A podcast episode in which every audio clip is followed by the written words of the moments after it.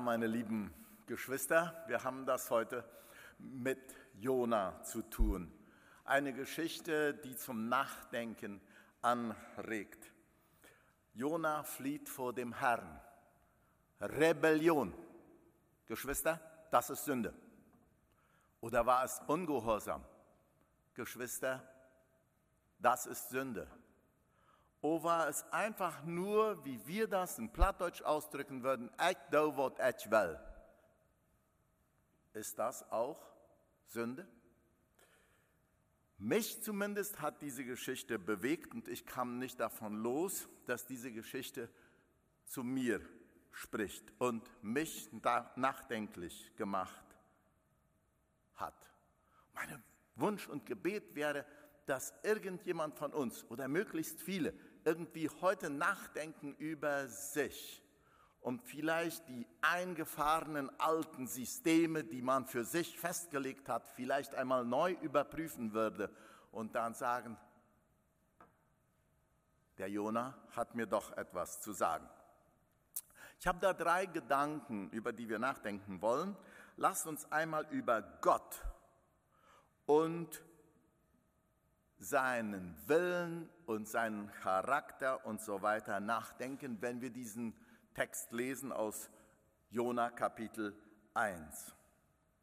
Wir können hier Gottes Art gut kennenlernen, seinen Charakter. Wir können hier etwas über Gott, sein Herz erkennen. Wir sehen das nämlich hier dass Gott ganz große Pläne mit den Menschen hat, mit der Menschheit.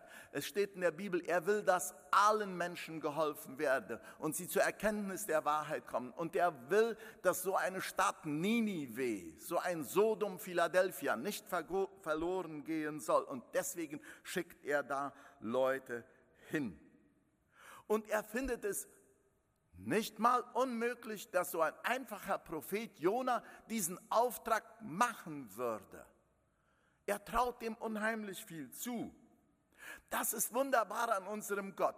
Ganz schlimm die Eltern, die ihren Kindern nichts Gutes zutrauen. Ganz schlimm eine Regierung, die meint, das Volk ist so schlecht. Nein, Gott traut dem Jona zu und sagt, Jona geh. Und Gott meinte, Jona würde gehen. Er schickt ihn. Da ist ein klarer Auftrag. Und zwar, geh mal nach Osten, in die Stadt Ninive. Ein langer Landweg stand vor ihm. Und da sollte er Buße predigen. Buße predigen ist nicht immer eine ganz leichte Sache.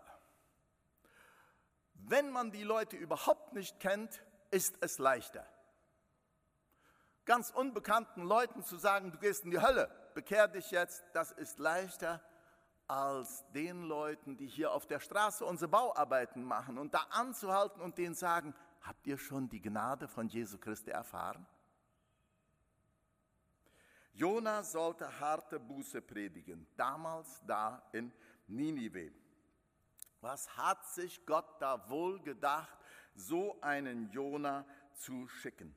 War denn so ein Jona überhaupt vorbereitet, um diesen Dienst zu, zu tun? Aus unserer Sicht würden wir heute sagen, nein, Jona ist nicht vorbereitet. Der ist einfach nicht durch all die Schulen gegangen, damit Gott so einen Menschen senden kann. Und Jona wird sich auch nicht vorbereitet gefühlt haben, denn das war eine ganz, ganz schwere Aufgabe. Ninive, erstens mal eine Stadt ziemlich weit ab, zweitens, welche Sprache werden die da sprechen? Sehr wahrscheinlich nicht Hebräisch. Und dann waren das ja Heiden, fremde Völker, die in den Augen der Juden zur Verdammnis verurteilt schon waren. Manch ein Jude freute sich schon, wie das da brennen würde, wenn dieses Heidenvolk mal würde die gerechte Strafe bekommen. Das war eine wirklich sündhafte Stadt. Die Sünden waren so schlimm, dass das überall bekannt war. Ungefähr so wie bei den Korinthern. Ja? Wer rumkorinthert, das war allen klar, was der dann alles macht und so weiter. So war das mit Ninive. Und dann gab es keine Fahrgelegenheit. Der sagte, geh mal nach Ninive. Und mir war das so schade, da gab es damals noch nicht mal NASA, die, mit der man ja aufs Missionsfeld fahren könnte. Wir machen es ja heute nicht mehr mit NASA, wir haben bessere Gelegenheiten. Und dann das andere, er sollte allein gehen. Das scheint mir sehr schwierig zu sein. Wir in der Missionsbehörde, wir haben das ja erkannt, dass es sinnvoller ist, man schickt Missionare zu zweit und dann können die sich stärken. Jona sollte allein gehen. Und dann war da nicht mal eine sendende Gemeinde hinter ihm. Da war kein Gebetskreis, da war kein Freundeskreis, der sagt, wir bezahlen dir das Geld. Geh nur, wir sorgen für dein Gehalt. All das war nicht da. Das war eine Aufgabe und Jona so würden wir heute sagen, war nicht darauf vorbereitet. Und Gott wusste das, weil Gott wollte, dass Jona sich wohl auf ihn verlassen sollte. Und er schickte ihn. Und liebe Geschwister, einmal hat unser Bruder Viktor Wahl hier gestanden, uns die Missionsgeschichte der nordamerikanischen MBs erzählt, wie die Missionare nach Afrika gingen und ihre Kinder hier ließen und im Zug Abschied nahmen und wussten, sie gehen in das Land, wo, wie man so sagt, der Friedhof der Missionare war. Die ersten elf waren schon ermordet worden und der zwölfte ging. Und so haben wir in Afrika jetzt so viele gläubige Christenleute, besonders im Kongo, Mennoniten, Mennonitenbrüder und so weiter. Und Gott traut zu, auch unvorbereitete Leute. Und Gott interessiert sich für die Nationen. Er interessiert sich dafür, dass Heiden zum Christentum kommen. Und der interessiert sich auch für die, die hier in Philadelphia sind. Wir brauchen nicht immer sehr, sehr weit schauen. Und Gott hat ein Problem mit einem problematischen Jona, der mit einem Propheten, der nicht gehen will. Und über Gottes Charakter und über sein Herz sehen wir in dieser Jona-Geschichte eine ganze Menge. Und wir sehen, wie die Leute auf Gottes Liebe reagieren. Und ich frage mich, was wohl Gott über uns denken würde. Über uns, die wir ganz klare Aufträge haben und manchmal ähnlich wie Jona nicht gehen. Und ich frage mich, ob wir gegangen wären. Denn ich habe in letzter Zeit, bin ich in Sorge über uns und unsere Gesellschaft und unsere Gemeinden und über die Christenleute, die es in dieser Welt gibt. Denn es hat sich durchgesetzt, all das, was uns nicht logisch scheint, dass das, was uns nicht 100% sicher scheint, das tun wir nicht. Das hat sich zum guten Ton entwickelt. Dass wir nur das tun, was uns logisch scheint. Und dieser Auftrag, den Gott Jona gab, der ist mal nicht logisch gewesen. Und der Jona hat so gehandelt, wie wir wahrscheinlich heute auch handeln würden. Es ist nicht 100% sicher und es geht nicht in meine Logik hinein. Und so verrinnt der Auftrag Gottes oft im Sand. Wir haben etwas über Gott kennengelernt. Das ist das Erste. Und als zweites, lasst uns einmal über den Mann Jona nachdenken und sehen, was wir an seiner Stelle getan hätten. Im Buch Jona wird Jona nicht als Prophet bezeichnet, aber das bedeutet eigentlich im Klartext, der hatte keinen Titel. Das war ein Qualquiera, x einer. Das war kein besonderer Mensch. Er hatte keinen Titel. Ja, er wird in, den, in der Bibel und in der Reihe der kleinen Propheten gezeigt, aufgeführt, aber ich würde sagen, nur unter den kleinen, ja, nicht unter den großen Propheten. Muss man mal mit diesem Gedanken sich vertraut machen, ich bin eigentlich niemand und soll gehen. Un qualquiera würden wir sagen in unserer Sprache. Unser Bruder Thilo Harder hat im spanischen Gottesdienst über Jona auch schon gepredigt und der hat den nicht sehr gut charakterisiert. Der hatte gesagt, da in der Predigt, er war ein dickköpfiger, ungehorsamer, unfreundlicher und liebloser Mann. Ja, in Spanisch hat Thilo das so gesagt, un profeta terco, desobediente, mal humorado y faltante de un amor hacia los perdidos.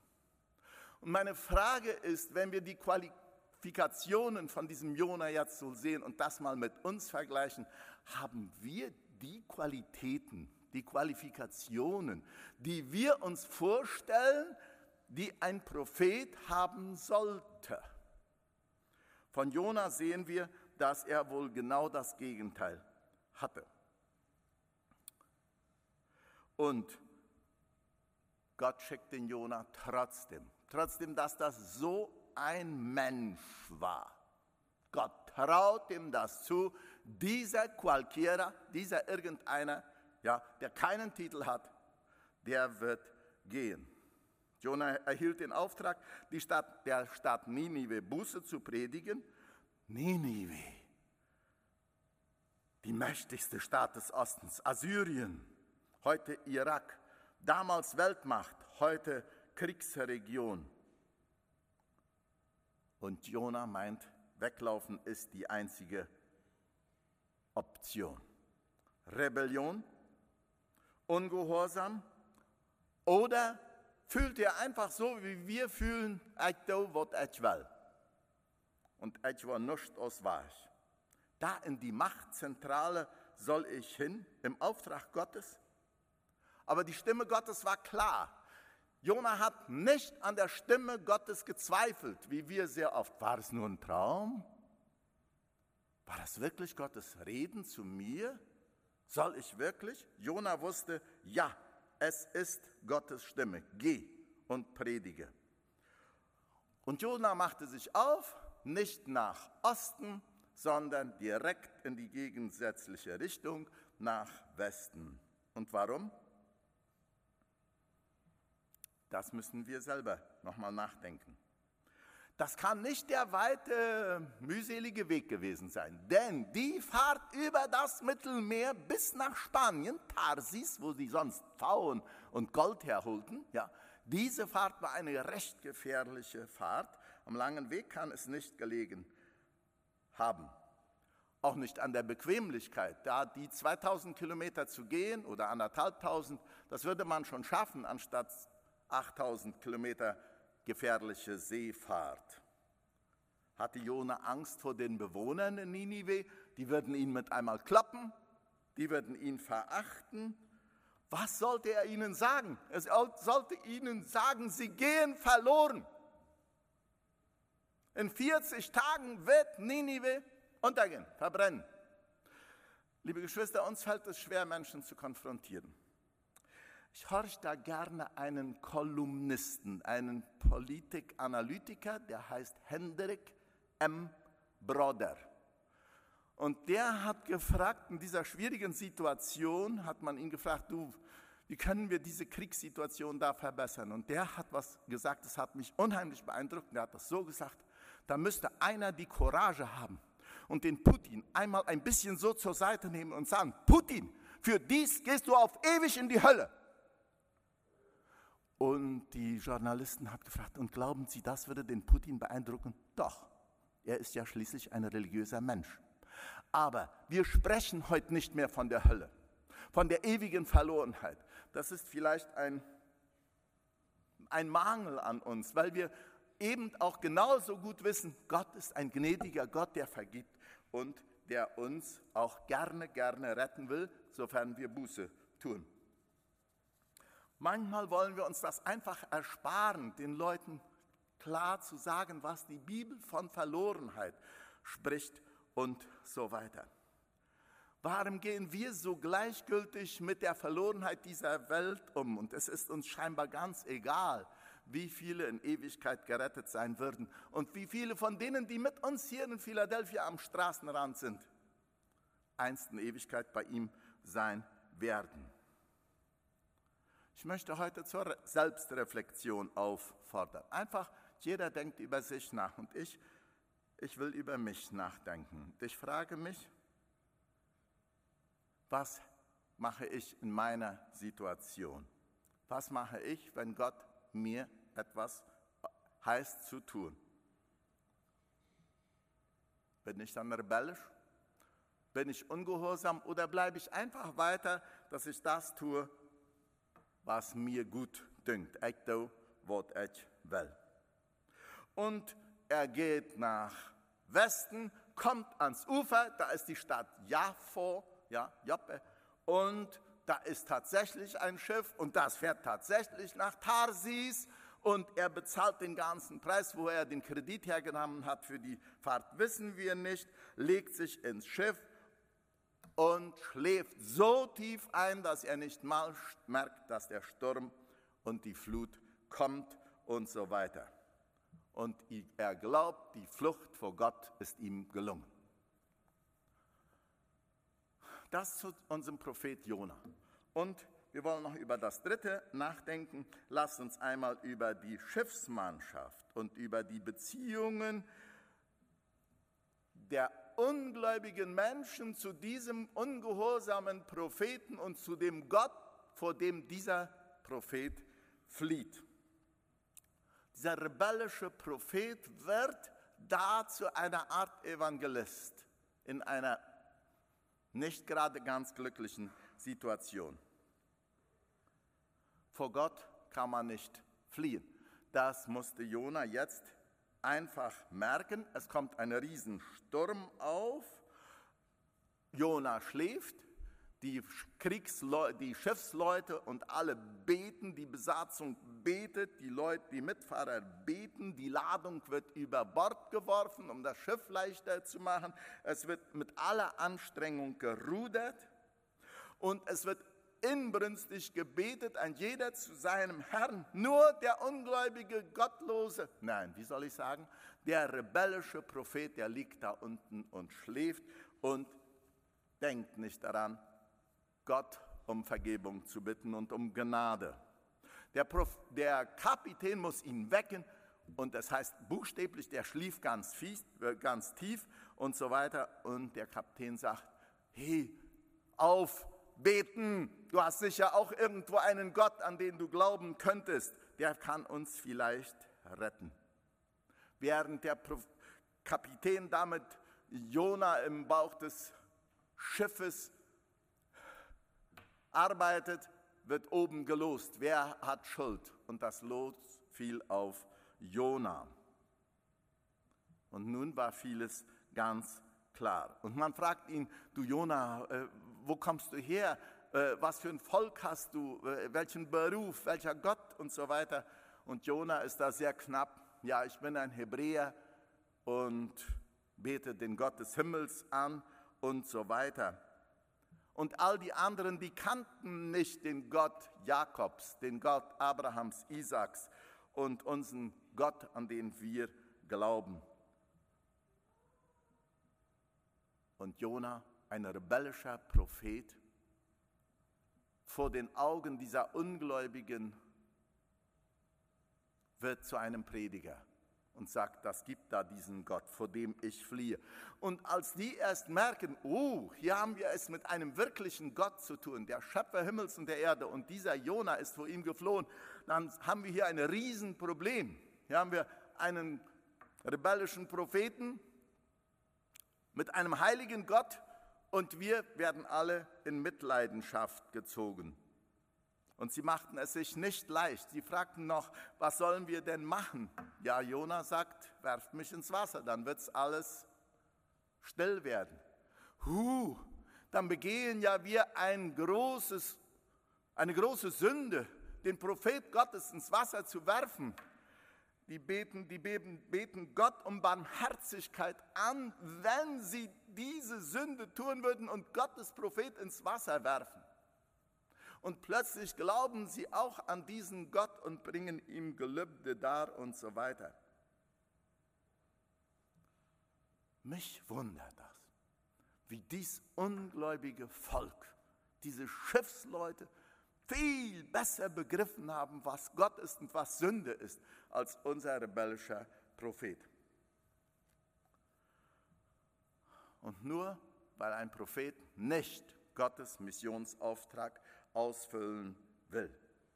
Als man dann feststellte, es ist aussichtslos, das Rudern hilft nichts, das Wasser, wir schöpfen schon nur ständig, wir gehen unter, dann entschließt man sich, diese unbarmherzige Tat zu tun und Jona zu packen und ins Meer zu werfen, Gott um Barmherzigkeit anzuflehen. Und als Jona ins Wasser fällt, Ruhe und Stille. Ein mächtiger Gott, der ganz genau weiß und handelt, damit auch Naturgewalten ihm gehorchen. Das beeindruckt mich. Mich beeindruckt dieser Jona, mich beeindruckt dieser Gott und mich beeindruckt der, der Charakter von diesen Menschen, die von Gott nur vom Hören sagen vielleicht etwas gehört haben. Liebe Geschwister, die Jona-Geschichte, die kann uns was sagen und sie beeindruckt mich. Ein Rebell, wie viele von uns es auch sind. Mich berührt die Geschichte.